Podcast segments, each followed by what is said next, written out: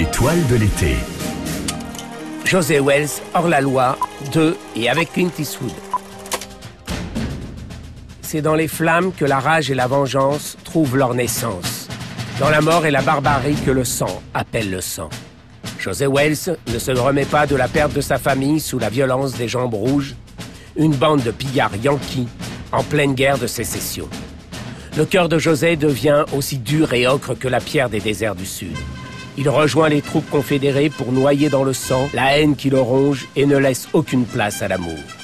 Alors que les partisans prêtent serment à l'Union à la fin de la guerre contre la liberté, leur solde est le bruit des mitrailleuses qui les massacrent, sauf José Wells méfiant.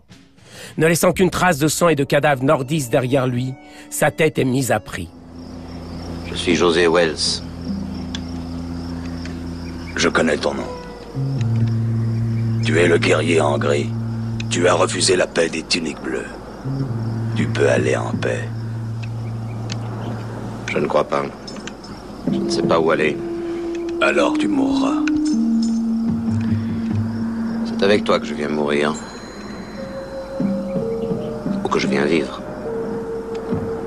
Ce n'est rien de mourir pour toi ou pour moi, c'est vivre qui est dur, quand tous ceux qu'on a aimés ont été violés et massacrés. Dans sa fuite, il croise un vieil Indien dépossédé de ses terres par le gouvernement américain. Il croise une jeune Indienne rejetée par les siens, esclave d'un trappeur.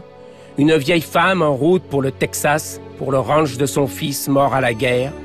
La piste s'achève au cœur d'une ville abandonnée, entre Comanches en colère et troupes nordistes à sa poursuite. Les coltes de José Wells s'arrêteront-ils un jour de chanter?